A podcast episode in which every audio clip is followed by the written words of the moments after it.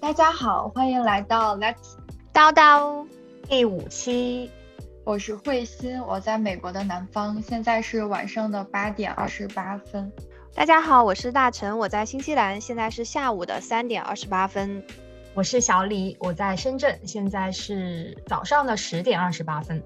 好的，欢迎大家。然后我们先按照惯例来分享一件这个星期发生的有趣的事情。然后我发生的就是我最近入坑了空气炸锅，然后突然发现万物皆可炸，然后生活充满了方便与快乐，然后又长胖了两斤。嗯，我差点想说恭喜恭喜，也可以恭喜，能恭喜福。对对对，好吧，我这周我先说吧，我这周没什么 有趣的事情。嗯，就是我开课了，然后现在开始上网课。我发现上网课就是没什么感觉，不知道慧心有没有这种？因为我觉得上网课就是很很像你在网上随便报了一个培训课程，然后他也不也会给你上课嘛。嗯，然后就没有那种在身临其境在课堂当中有那种获取到知识的感觉，而且你跟老师还有同学都是在。嗯，线上见面，所以就是没有什么感觉，那种感觉特别特别的遥远，感觉，嗯。嗯，我觉得是有一点的。然后，但是我觉得好的地方就是，你早上起来，然后穿着睡裤也可以去上课，因为没有人看到你下半身穿了啥。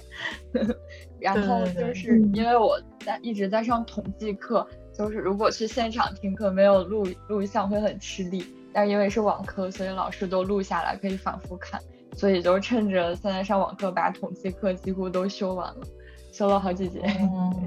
哇，这样好。嗯，我这周比较开心的事情就是，我昨天在我朋友他就我一个朋友，他去参加一个短视频的制作。在片场里呢，我就陪他去，看到了一个超级帅的帅哥，就真的是非常帅。我已经很久没有看到这么就是这么干干净净、不油腻的男生了。嗯，瞬间能体会到那些大佬的心情，就感觉哇，果然有一个美女，就是颜值高的秘书，或者是看到这种帅哥，是多么令人心旷神怡。就直到今天，我这个后遗症一直持续着，到就我现在我都依然，我你们是看不到我的脸，不然我现在其实是充满着姨妈笑的。没有，我跟慧晶也是。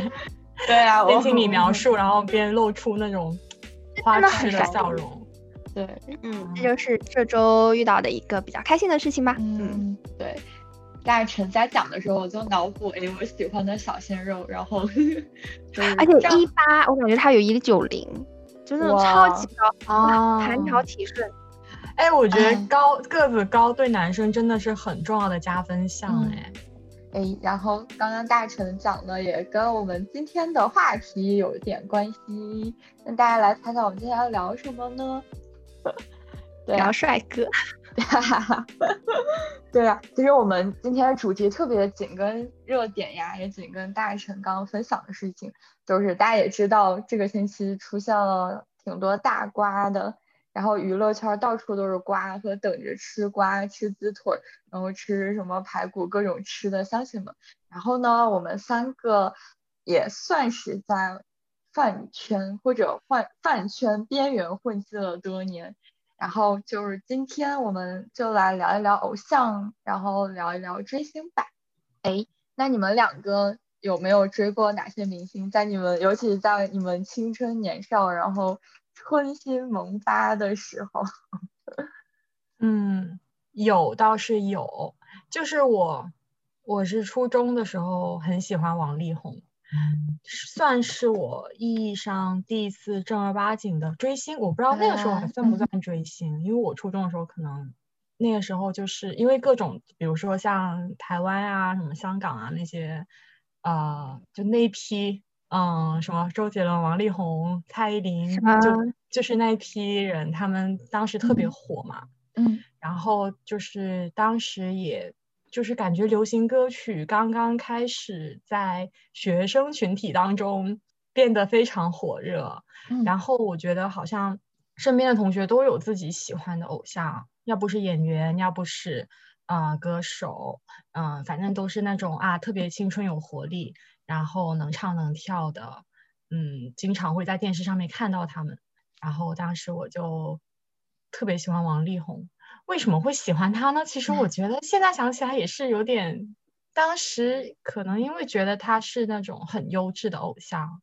所谓优质偶像就是什么学历好，什么出家庭好，呃，长得帅，有才华，人品好，性格好，反正就觉得他很像是一个可以作为偶像的模板。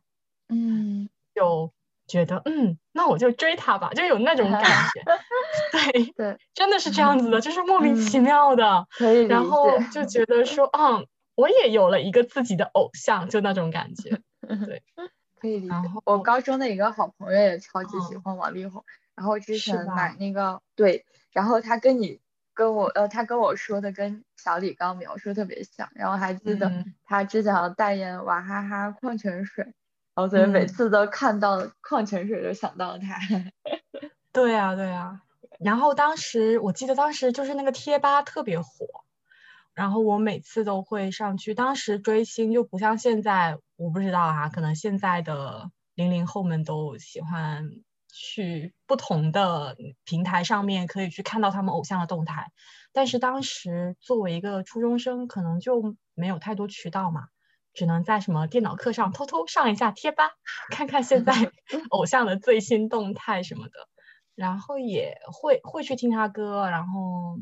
但是我还是没有那么疯狂，说可能因为财力也不够吧，就不会说他的周边什么他代言的全部都要买，也没有不到不至于到那种地步，就纯粹是喜欢吧。所以算是理智追星。现在看起来我觉得是理智的，嗯，非常的理智。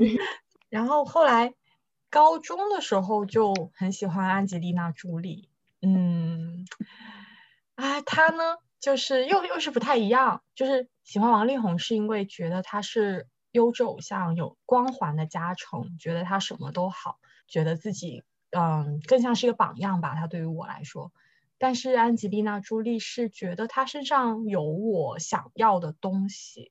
嗯，我不知道你们会不会有这种感觉，就有时候觉得一个人他跟自己很不一样，却会反而很吸引你，而且你会觉得。反而他在激励你吧，因为像安吉丽娜·朱莉，她就是一个非常有个性、很酷的独立的女性吧。所谓，可能在当时高中的时候，就会很被这类偶像所吸引，会觉得我要活出自己。可能当时刚刚处在那种想要去追寻自我的过程当中，就会觉得说啊，嗯，遇到困难了，然后就想想他，然后如果说遇到。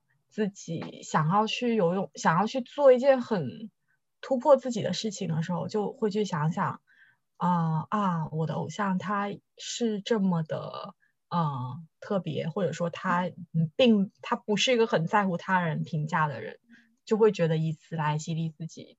我觉得是这样子吧，可能还是不太一样。嗯，所以你喜欢那个朱莉，是因为她对你的激励。作用，我觉得算是个女性榜样。嗯，对，我觉得是女性榜样。嗯，因为我觉得我身边的，嗯，身边的女性吧，应该说，比如说像亲人、朋友、师长，跟安吉丽娜·朱莉是很截然不同的形象。就他们在我的生活当中，所以我觉得我需要这样的女性榜样。嗯嗯。就是所谓独立女性的榜样，其实，在我们，我觉得对于我的成长过程来说是很少的。嗯嗯，我觉得在我的成长过程中，也许我们，因为我们都是同一辈的人，就是真的很少有女性的非常，就是写的课文，对对对，特别少。对，因为对于儿子可能还更好一点嘛，对儿子的教育。对对男男生，我的意思是说，对男生的教育可能很多男性榜样，因为毕竟在我们社会很多成功人士都是 男性，但可能对于教育一个女孩子，你要为他树立一个啊，你以后长大可以向谁学习的榜样或者偶像，好像就比较少，所以我当时就自己给自己找了一个，就有点这种感觉。对，我觉得挺好呀。对呀，对。对，而且我觉得，对，就是像刚刚小李说，就很多时候我们缺少一种女性的榜样，而且就是即使有女性的榜样，但是也许她很多时候是比较遵循中国的一些传统道德，比如说，呃，对对对，要跟大家与人为善呀，乐于奉献，乐于牺牲呀，很少有说女性要非常的独立，要洒脱，不不在乎别人的观点，这样的我觉得非常少。所以当时。确实，这样一个偶像会给我的生活、学习，嗯，起到一定的帮助吧。嗯，对，反正我的追星历程就很简单了，没没什么特别的。好的，所以你对那个朱莉的崇拜只持续到了高中，从高中也，我想想哈，呃，我也不知道什么时候就对他们的感觉就慢慢淡了。我觉得会不会是因为？在某一个时段，你就特别需要偶像，然后可能到了后来你自己成长了之后，你就更清晰自己的定位，更清晰自己的定位了之后，偶像的作用也就不是不是特别大了。我觉得有可能，就好像我也不知道什么时候我对王力宏就没什么感觉了，就到他结婚啊、什么生女儿那些，我都一点感觉都没有了。他可能已经完成了他的使命。对对对对对，就就是觉得他在我的人生中完成了他想要。他起到的作用了，嗯嗯，有点这种感觉吧。当时，而且我当时喜欢他的时候，我还经常会想，比如说啊，要是以后他结婚了会怎么样？他会怎么怎么样？我会怎么怎么样？我我该有多难过什么的。后来发现都是想太多，因为真的到了那个时候，你就一点感觉都没有了。嗯嗯，所以我也说不清楚这种算是对偶像的，算是追星吗？算。我觉得有点像 crush，就是一种短暂的迷恋。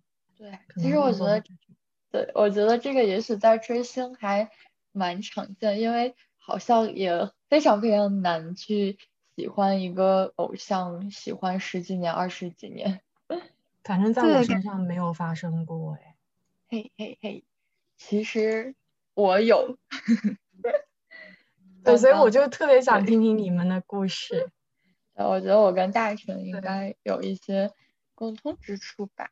对，嗯，其实我追自己追星，好像从高一之前是有一点空白的，因为当时就迷恋看儿童文学，所以对一些儿童文学的作家 很迷。然后，嗯，对，高一之后就是听了五月天的歌，再加上当时就是青春期，就是内心。汹涌澎湃，然后又异常孤独，然后正好他们的歌词，哎，一听，哎，正好跟我的心境好像啊，所以就入坑了，然后一直入坑到现在，就是已经十几年了，嗯，不知不觉中，我觉得我对他们的话，也许并不是一种崇拜，觉得他们是一种遥不可及、高高在上的偶像，像神一样，而是就是一直觉得他们也是普通人。就像我自己身边的一个人，然后就是单纯的一种喜欢吧，就是觉得我们还挺平等的，然后就是也非常的亲切，嗯，我觉得我们就是能够理解支持对方，并且在我遇到困难和挫折的时候可以去鼓励我，所以我一直觉得就是他们对我的陪伴是一件特别美好的事情。然后这种陪伴又是一件非常舒服和自然的事情，嗯，所以我觉得有可能是当我即使现在已经过去了十几年，他们的歌依然会在我的心里造成冲击，因为就是觉得，嗯，像是小时候一些不可磨灭的印象，就是虽然亲切，但是又非常深刻，所以长大之后会觉得这是一段非常美好的记忆，并且就是现在。就是进入社会啊，后来又继续读书，发现他们的歌越听越有回味，在不同的年龄段听会有不同的感受。对，嗯，哎，慧心，你还记得你第一次被他们的歌触动是什么？就你还记得那个时刻吗？第一次我也很好奇。OK，那那一会儿大群也来分享第一。啊，我好，我第一次好像就是高一，因为我们高中。有一个广播台嘛，就是每次呃吃吃晚饭期间因为我们都要在学校吃晚饭，大部分人就开始播放广播，就有谁为谁点歌，所以好像那天第一次听到是《知足》，当时不知道这首歌叫什么，但是就觉得哎好好听，然后又有小星星的配乐，听完之后就就跟我朋友两个人就赶紧去查，发现哎竟然是五月天的歌。当时我是跟我一个关系特别特别好的朋友，就是一起在阳台，就是在楼道的天台上面听，那个场景也特别美好，就是有微风，有天台，然后有他们的歌声。哎，对对，她是个女生，是我女性的好朋友。对，然后之后就入坑了。嗯，我觉得这种。在校园时期，在什么学生时代喜欢的偶像，就是会伴随着这种美好的记忆。嗯，对对 对，感觉他就已经超越了偶像本身，他可能更代表了你的记忆吧。嗯，对，是你记忆的一部分。嗯，对呀。然后当时想，哎，长大以后要找到喜欢的人，一起去听五月天演唱会。虽然现在也没有实现，但是这样是一个很美好的事情。哎，我觉得这种还真的挺好的，因为如果真的喜欢一个偶像，或者说这个明星吧，所谓歌手、演员也好，他值得你追随他这么多年，其实真的是也是人生很有意义的一段经历，等于他陪伴着你一起成长了这么久。对。啊，我不知道是我成长的没有很多，还是。还是他们的歌就是适用于不同成长年龄段，反正就是直到现在，心情不好的时候还是会听他们的歌。那大成呢？嗯，其实我在喜欢五月天之前，我也是高中的时候 就喜欢五月天的，可能也是那段时间学习压力特别大。但是在喜欢五月天之前，我就是属于那种墙头特别多的人，就啊我。我以前其实没有什么专门的偶像，但是我是到了初中之后，那时候不是看快呃快乐女生吗？快乐那时候应该叫快乐女生了，不叫超级女生了吧？就那个时候喜欢是叫超级女生吗？哎，是叫超级女生哦，那个时候可能还是超是超女啊？对啊，对早，她是超女还是快女？哎，对，那应该就是超女吧？嗯，那时候小李还知道我那时候特别风靡她，我就喜欢她的原因特别简单，我就喜欢长得好看的。我就觉得刘力扬，他虽然是比较嗯中性的形象，但我觉得他整个五官特别好看，嗯，就不知道为什么哦，而且网上黑他的人那时候特别多，就已经有黑他的人了，我就觉得这么好看的人，你们还黑他？不，我要保护他啊！当然也没有真的保护，我 就是使出我的初代键盘侠技能，就是顶帖，就作为一种保护手段啊，反正就觉得刘力扬怎么长得这么好看，我天天觉得哇塞，嗯。就觉得很酷啊，就又很有魅力。但是实际上，说实话，我当时对他也没有说非常多的了解，因为所以我很快就转移了墙头。嗯，但是他真的是我的人生的第一个偶像。转移了墙头之后，我就那个时候初中也不是特别的忙，就喜欢看电视剧。那时候就看起了日剧嘛，日剧之后我就特别喜欢《野猪大改造》。这也是那些青春中二片，我就很喜欢里面的一个男主角叫山下智久，我就觉得哦，后来我把他的片都看了，我就觉得哦，长也是很帅很帅，然后看了下他的那些成长经历啊，就觉得很励志之类的。但是后来对他的一些可能这种情感吧，就只是在初中的时候，到了高中的时候就慢慢就慢慢就就就像小李之前分享的对王力宏一样，就慢慢就像 crush 一样，慢慢就没了。就后来之后，现在看到他有一些可能说不是特别好的，或者有一些负面的新闻，我都完全没有任何感觉了。嗯嗯。然后到了这就是初中的时候，高中的时候就说到了五月天。其实我以前哦，我还漏了一个人啊！哇塞，我强头太多了。还有一个就是我之前很喜欢那个嗯，美国的一个呃，他以前是迪士尼的，他叫 Hilary Duff。然后他演，他其实也没有，他也有演一些戏，但也有唱一些歌，就不是特别火。我当时特别喜欢他，是因为我觉得他长得特别好看，同样的原因。嗯，所以啊，那个时候，对对对，我就是一个颜粉啊。那个时候喜欢他那段时间，也很喜欢听那些摇滚乐嘛。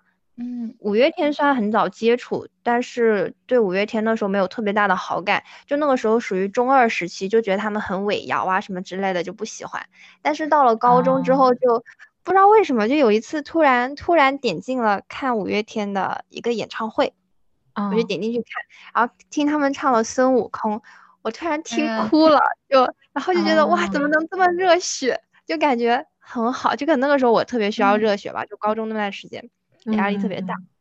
我就看着那场演唱会，把他们整场演唱会听完了，就进坑了，就觉得哇，这才是真正的摇滚吧，就是就就是那种感觉，就是激起内心澎湃。而且后来越听他们的歌，就感觉他们表达了很多，嗯，就我可以觉得表达了很多心情，在我每个不同的情绪跟状态下，都可以找到一首五月天的歌来当做那个时候的 BGM。对我同意，而且我觉得去看现场演唱会。感受真的超级比在网上看要更好一点。对对对对，现场看。哎，你小啊，慧心有看过现场吧？对，我看了，我想想看了，呃，三次吧。对，三次。然后有一次是去，因为两次在美国看的，然后一次是在北京鸟巢看。然后在美国看的一场，对，是在那个 Atlantic City，就是。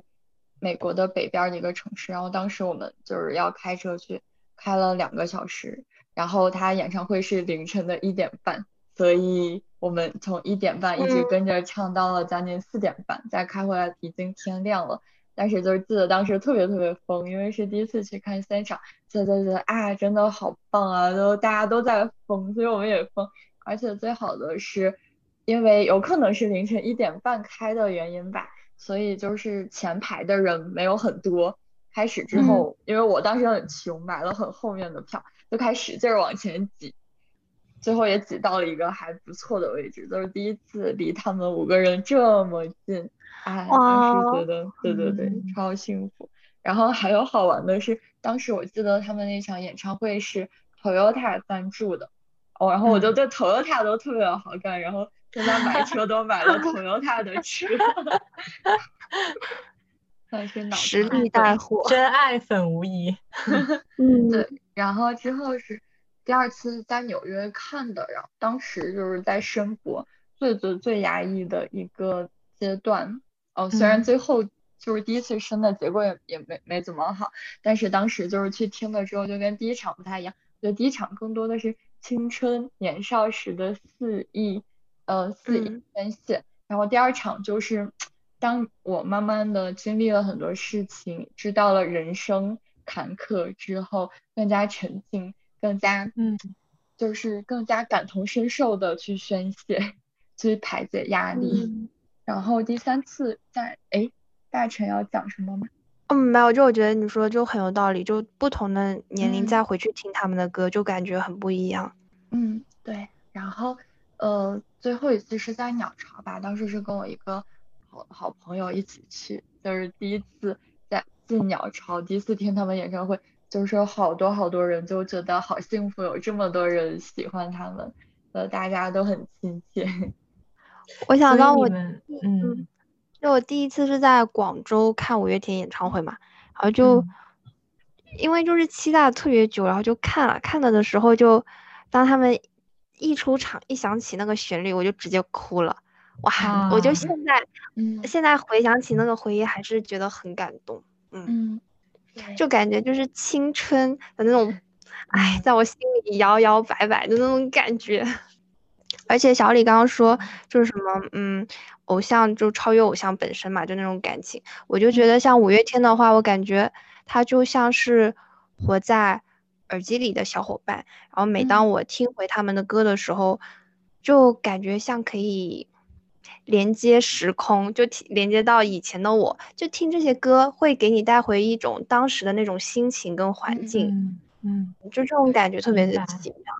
同意，而且我觉得他们五个人本身也是算是普通人吧，就是大家不是专业科班出身，有可能呃唱歌有时候跑调。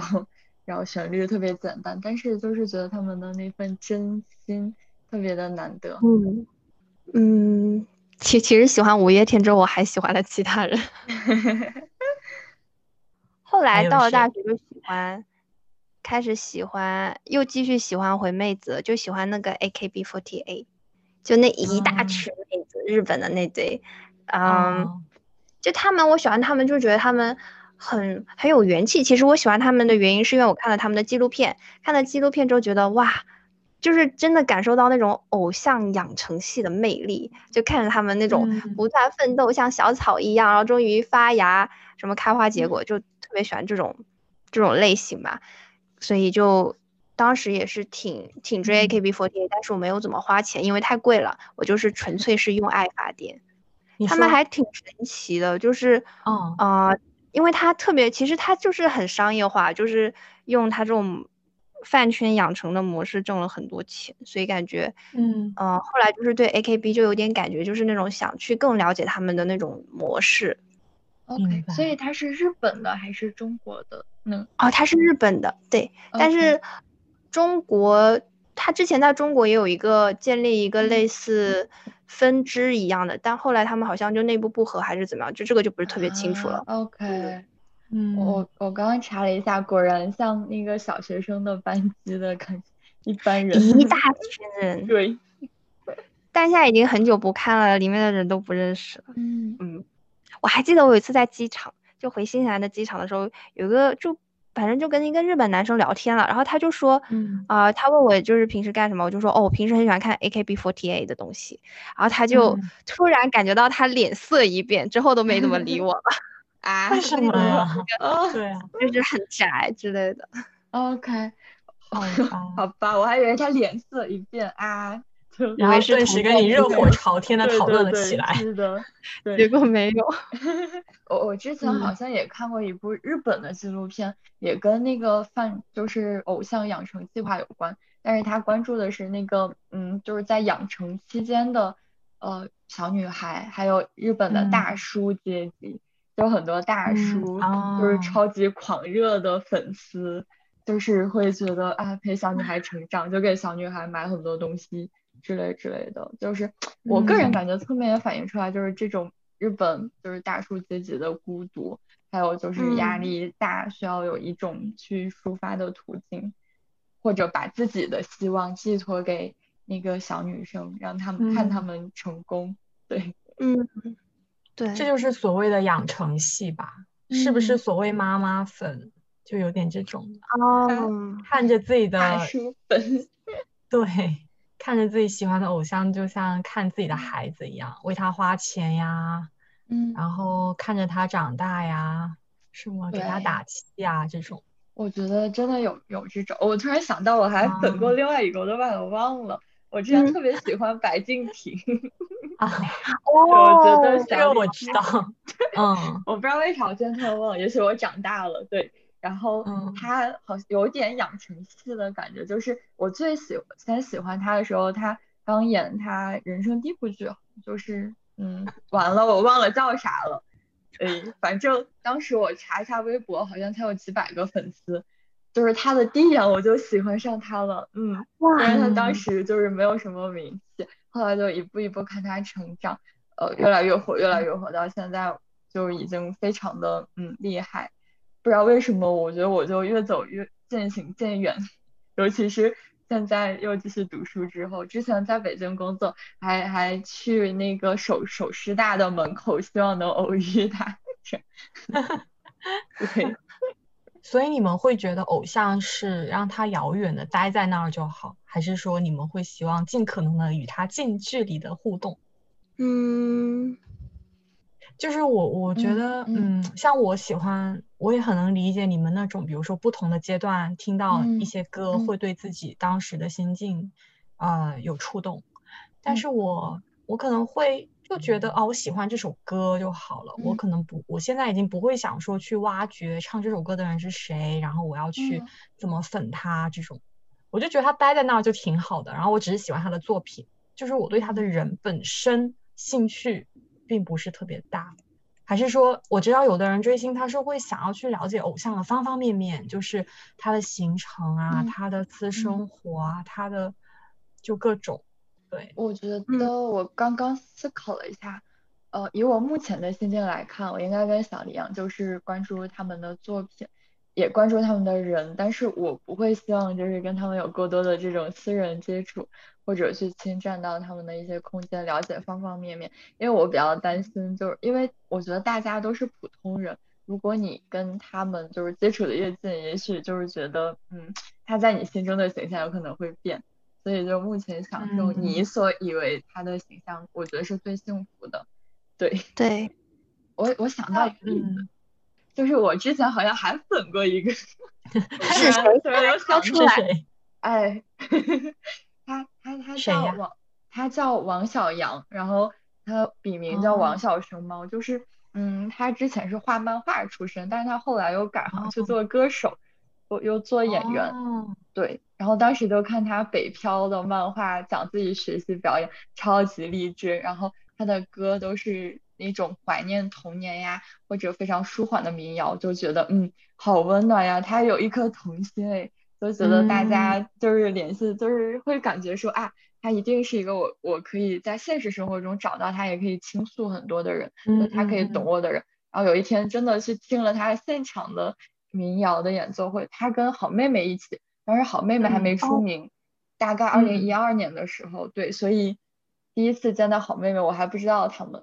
然后王小阳跟他们是很好的朋友，他们在东北的一个非常小的咖啡馆里，我当时去晚了，还没有座位，坐在后边站了两三个小时。但是中场休息的时候，就有去找他签名，啊，真的见到他本人，然后跟他讲了几句话，就是发现他好忙啊，然后也没有怎么就跟我说了很多话，所以我当时有一点小的失落，就在想，偶像应该是很温暖，就是啊，愿意非常愿意想跟我讲话的人。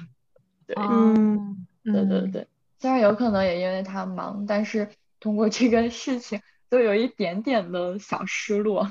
不过我后来想，也许我本来是把他的形象强加在我自己的内心，所以我觉得还是把这个形象保留在我自己内心就好。对，不要再跟他过多的有这种私人接触。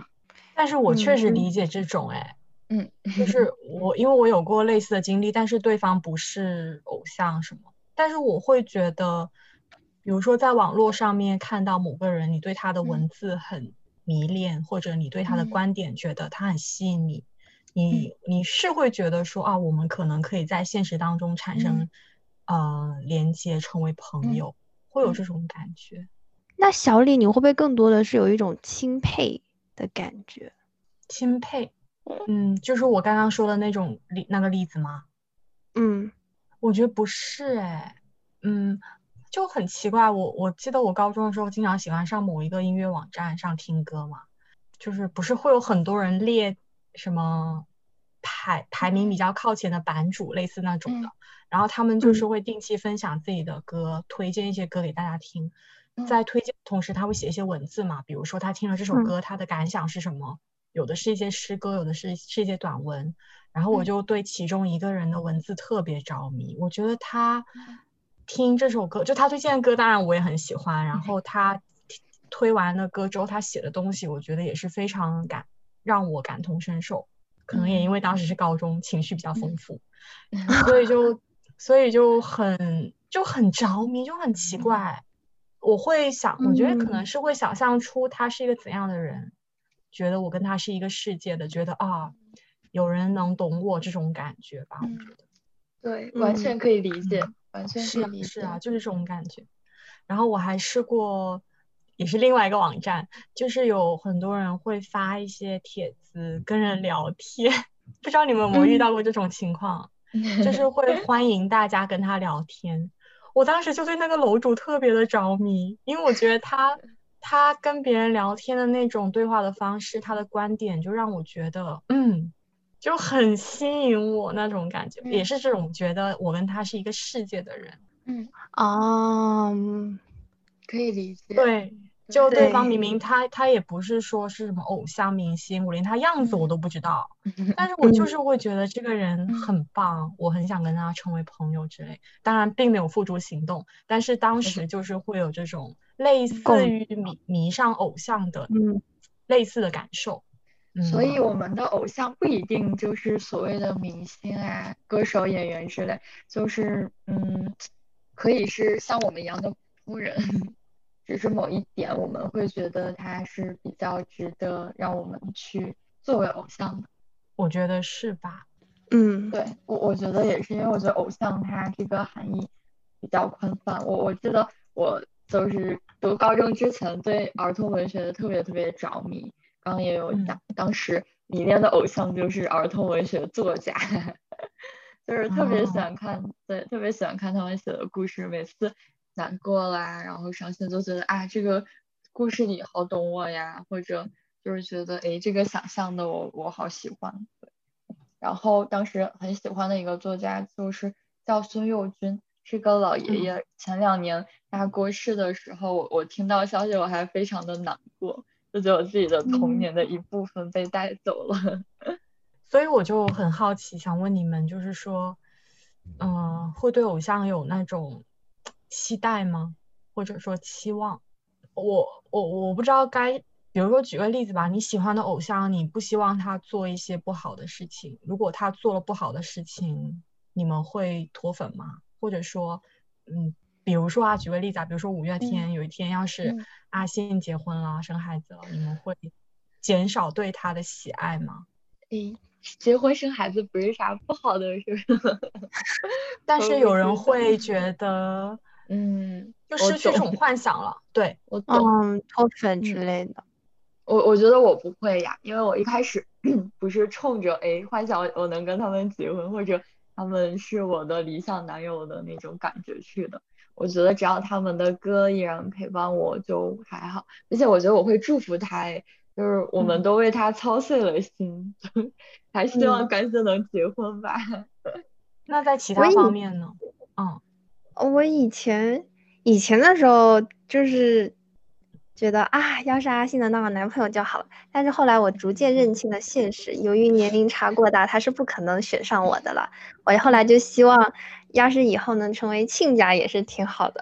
哈哈，对的。我之前还想，嗯嗯，但我估计我我不知道，但是确实像嗯慧心说的，现在大家都特别希望五月天的哥哥每个人都幸福。对对呀，他们幸福我们就幸福。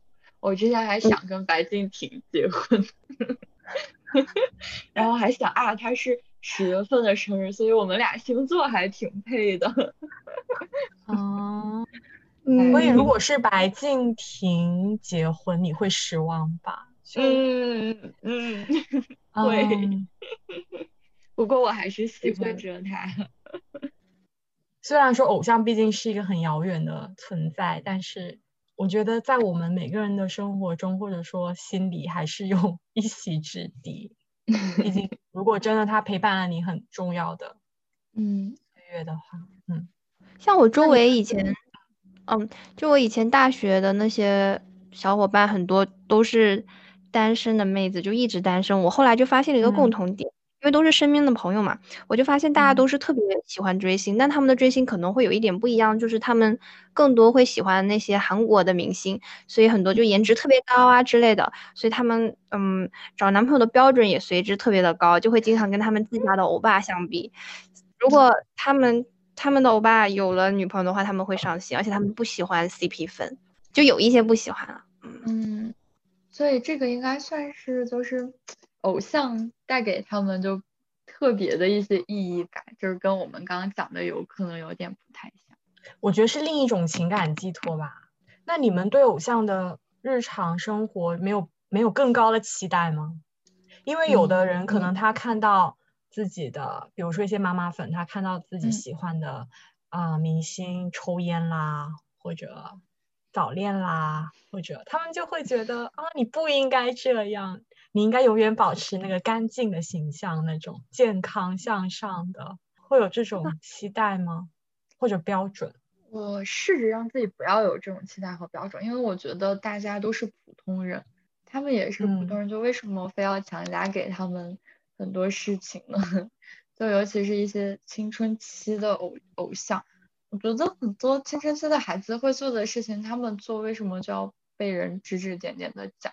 我不知道，也许作为一个偶像，就是需要担负这种公众的形象吧。但我还是会觉得他们本质上是个孩子，或本质上是个普通人。我觉得慧心真的很包容，有可能我没有遇到我特别喜欢的人有负面消息，但我目前是这个想法。我我我我想分享一下，就是我自己呃观察到的，就是当我在美国的时候的一些经历。嗯嗯，对，就是我之前在美国的一个黑人小学做过那个呃心理咨询师的助理，所以嗯，就是我会知道那所小学的情况。然后呢，因为他们小学百分之九十八都是黑人的小朋友，并且呃应该也将近百分之百都是来自贫困家庭，所以这所小学其实就是相对来讲条件比较落后，也比较混乱。然后他们就是小朋友，有可能毕业以后的出路也没有很多，有可能直接就读了技校之类之类的。就虽然上有可能上高中，但是有应该也考不上很好的大学，就是大部分的。但是就这个学校有一点我觉得非常好，就是他们每一年会有一个叫黑人骄傲文化月的活动，在这个月的时候会有会给小朋友讲非常多的黑人的故事，然后。介绍很多很多的那种黑人的偶像，就感觉嗯，很多小朋友跟我聊起来都非常的自豪，就是觉得说，哎，我长大以后也可以成为像他们一样的人。所以我感觉偶像也许对这些小朋友来讲是跟他们一样一个肤色，有可能是少数族裔，但是也可以成功，更多的是一种激励的作用，所以我觉得还挺好。我同意。对，就老师有刻意去引导这种偶像，然后相反就是其他的，就我本科的时候上了一些美国文化课，我的同学有分享，他们从小就是接触很多媒媒介，上面会告诉大家一些呃所谓的审美，然后这些审美就是通过偶像来表达，有很多明星他们的打扮呀，他们的身材都会给一些。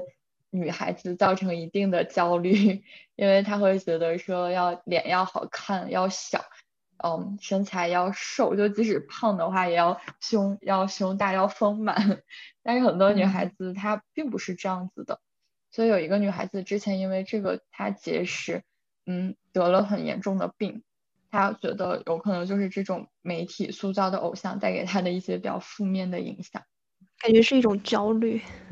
对，我觉得我觉得会有的，就是它会是一种刻板印象，因为它很有名，也许就会在无意中告诉大家说，哎，我就是一种美好的代表，就是大家都向他去效仿，所以有很多什么明星同款啊之类之类的。所以说到后来，还是就是为什么我们在年少的时候比较容易迷恋上某一个偶像，就是可能当时还是急需要找到自己吧。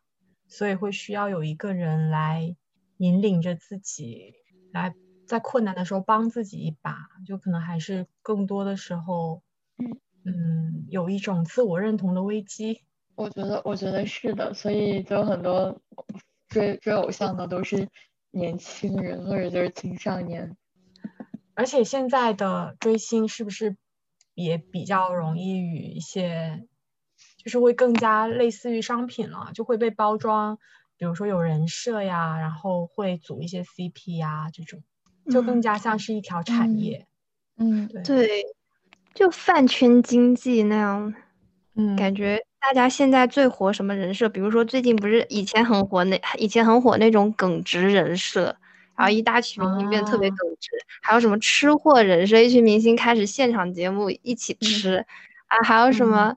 啊，现在好像，嗯，我看网上也在讨论嘛，说最近就很火那些富二代人设，就比如什么偶像啊，都是很有钱啊，家里富二代啊之类的，什么接受教育特别好，呃，就就类似这种人设吧。嗯，好吧。所谓人生赢家的人设是吗？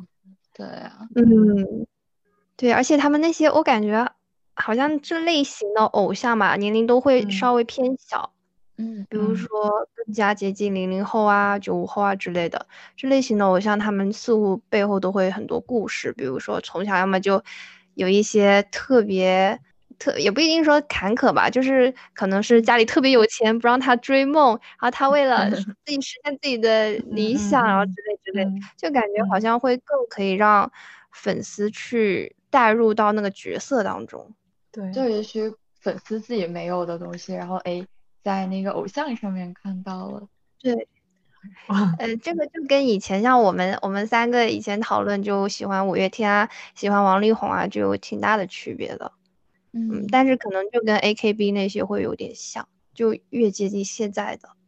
我觉得是两种类型吧。嗯嗯，因为比如说像我当时喜欢王力宏，其实也有一点点被他人设所吸引的。我现在就我我的人设是中立的，我不是说他这个人设是他故意伪造出来的，还是说他是真实的是这个样子。但是我当时确实是确实是被他这个人设他身上的光环所吸引。其实如果他真的是一个很普通的歌手，没有这些人设，没有所谓的高学历、好好家庭，嗯，有才华这种东西，我可能也觉得他并没有什么能打动我的。但是另一种类型就是像你们你们喜欢五月天这种，我觉得是能够给我提供精神价值。就像安吉丽娜朱莉，我觉得她更多的给我的不是因为她的人设啦，我觉得是因为她她的一些行为或者说她的观念，她她处理事情，她的她她提倡的价值，我觉得可能又是另外一种东西。嗯，所以我们可以有不同种类的偶像。但是我觉得现在就像你刚刚说的这种饭圈经济，确实会给年轻人们，就现在年轻人们带来一种导向，就是他们会觉得，就是有钱出名这种是人生目标，或者说这是一种值得追求的一个梦想。这种，嗯，就感觉现在的这种偶像文化，就可能这个名这个偶像小偶像他不是这样子的人，但是去为了吸引他觉得这个这类型喜欢这类型人设的粉丝多，就把他打造成这类型的。虽然，嗯，但是我其实也不知道王力宏是什么类型的人，但是我在想以前那个年代啊，就可能是你的性格继继续去打造，就可能不会，也不一定，但是我是觉得不会像现在一样这么是为了去迎合而去直接去创造。对，所以其实我们聊了这么多，最后发现现在的这个追星现象，或者说这种对偶像的迷恋，真的跟我们比如说十年前的啊喜欢一个偶像的感受或者说行为，真的有很大的区别。因为我们知道最近也发生了很多事件嘛，对，所以大家对明星的这个形象真的是。每天都在颠覆我们的认知，所以就，而且现在的追星更多的是一种产业了，他们很多饭圈经济啊，还有很多周围衍生出来的一些商品，或者刚刚我们讨论的人设也好，嗯，就觉得真的很不一样，因为感觉现在的饭圈经济。嗯，就像我妹吧，我妹她是九九年的啊，她就很喜欢，就很喜欢那些，就小 idol，，就可能不像，如果我说我我说五月天、王力宏，她肯定就会觉得哇，都是你们会喜，你们这个年龄会喜欢的，就她喜欢的都是那些嗯年龄更小的，然后都是那种组合团体出道的人，他们那种都是什么像有点类似韩风的。那种偶像，每个人一个人设，然后这个是什么？这个这个是什么？什么组合里面的忙内？什么这个是组合里面的颜值担当、舞蹈担当？每个都，嗯，都有自己的人设，还有自己自己的 CP 什么的嘛？就感觉他好像，他好像经常跟我讲这些东西的时候，我都真的觉得他这种饭圈是个真实存在的圈，他这里面圈里都有爱恨情仇，而且他还会给自己喜欢，他很喜欢。嗯，很喜欢某一个韩团里的一个男明星和某一个女团里的女明星，他们偶尔会有互动。他还经常在油管上面看他们两个人的，就是其他粉丝给他们剪的那种呃四目相视的画面，就那种，就那种很多都其实都是靠粉丝脑补的东西，他们真的都会去真情实感的去把它剪辑出来，然后发表，然后去看。想到哔哩哔哩好像有超级多这种视频，有还有鬼畜视频。我觉得其实这种吧，就跟你追剧看小说的有一点类似之处。你想想，你追剧也是你在迷恋两个，现实生活当中其实他们俩根本就一点关系都没有，但是你就是很迷恋追剧中他们擦出的火花呀。很多也是看剧的人在脑补的。我有的时候在想说，嗯，像现在这种养成系的。粉丝跟偶像之间的关系，会不会跟以前我们那种会更不一样？就以前可能是偶像带着我们成长，偶像普遍比我们年龄更成更更大，但是现在的话更多是养成系嘛，就看着偶像成长。你说这种感觉，他们嗯，我之前看过一个叫做“你社会关系”。就是讨论粉丝跟偶像之间的关系，这种你社会关系里就是单线的社会关系的幻想，这种单线就是有点像是单箭头，呃，粉丝对偶像，但偶像自己是不知道的这种单箭头的关系，在这样子的关系下面，普遍粉丝都会，这种偶像都会有粉丝身啊，这种偶像身上都会有粉丝嗯喜欢的特质，或者说是吸引他们的特质。嗯嗯，而且在这种关系下面，粉丝很容易会沉浸其中，是因为他没有被拒绝的风险，不会说，哎，我跟这个帅哥男生表白了，他会不会拒绝？我不会的，偶像只会不断说我爱你们，什么什么支持我之类的，就类似之类的话。对，就是这种你社会关系可能也更加的普遍吧，相比以前我们喜欢的明星。对，我觉得现在小孩子很多都活得。蛮孤独的吧，因为也是作伴更多是一些电子产品，然后很少有，呃，也有可能也有，但是也许不像我们小时候一样，就是没什么电子产品，就是出去跟小朋友玩，所以也许他们会更多的把寄托放在偶像的身上。对，而那种所谓喜欢养成系偶像的人呢？可能是因为现实生活当中，他们确实有太少的方法去实现自我价值了。嗯，可能为偶像花钱就是他实现自我价值的方法。他会觉得看着这个偶像长大，就好像自己真的自己花的钱看到了效果一样。对，嗯，有那种成就感。是的，就像刚说的纪录片里的大叔迷恋小偶像。我觉得在中国，这这样的现象会越来越普遍。因为毕竟大家在工作生活当中真的受到太多憋屈了，你说有一个那么美好的养成系的偶像在那儿，确实是个很挺好的寄托，我觉得。对呀，要是这个偶像是股票就好了。哈哈哈哈哈。就是感觉投资回去之后，股票能说话吗？那也是，股票能说话也行，能唱歌也行。对呀，股票长得帅吗？股票不能拍电视剧，对啊，嗯，还是不太一样，还是更多是情感方面的需求，我觉得。对，嗯，所以呢，今天我们就从各自追星历程的故事讲起，大家都分享了自己喜欢的偶像，然后还有就是自己啊跟喜欢的偶像之间发生的故事，还探讨了我们为什么喜欢他们，以及现在。跟年轻人们所喜欢的这种偶像还有追星行为有哪些区别，哪些变化？嗯，我觉得我们也讨论的差不多了，是吧？是的。对，我怕再讨论会不会被被粉丝吐槽呀？但说不定我们这期节目一播出之后，很多同好之人就会找上来，比如说同是五月天的粉丝，可能我觉得会有很多共鸣吧。嗯，希望大家也分享一下你的粉丝和你的偶像，啊，不是你的粉丝，是你的偶像。啊，你如果有粉丝的话，也可以分享。嗯，是，其实我觉得我们很多时候就是从粉丝的角度去讨论偶像怎么怎么样。嗯，也许在偶像的角度看来，他也会觉得啊，我的粉丝也变了，十年前不是这样的，怎么现在是这样了？对呀，没准我的天。再过了十几年、二十年，说啊，我的粉丝怎么都变成中年阿姨、中年大叔了？什么以前粉丝都想都想嫁给我，现在粉丝天天催我快点结婚。哎，你说他们是开心的还是难过呢？对吗？哎，也是很复杂。好吧，那我们今天这期的节目就到这儿了。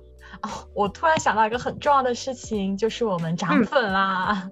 对，激动，对，非常谢谢大家对我们的支持，我们会努力把粉丝数做到二位数的。嗯，好，在电台有个小目标，对，先电台的小目标。两位数，向两位数出发。好的，那我们这期就先这样喽。好，大家大家再见，拜拜，再见。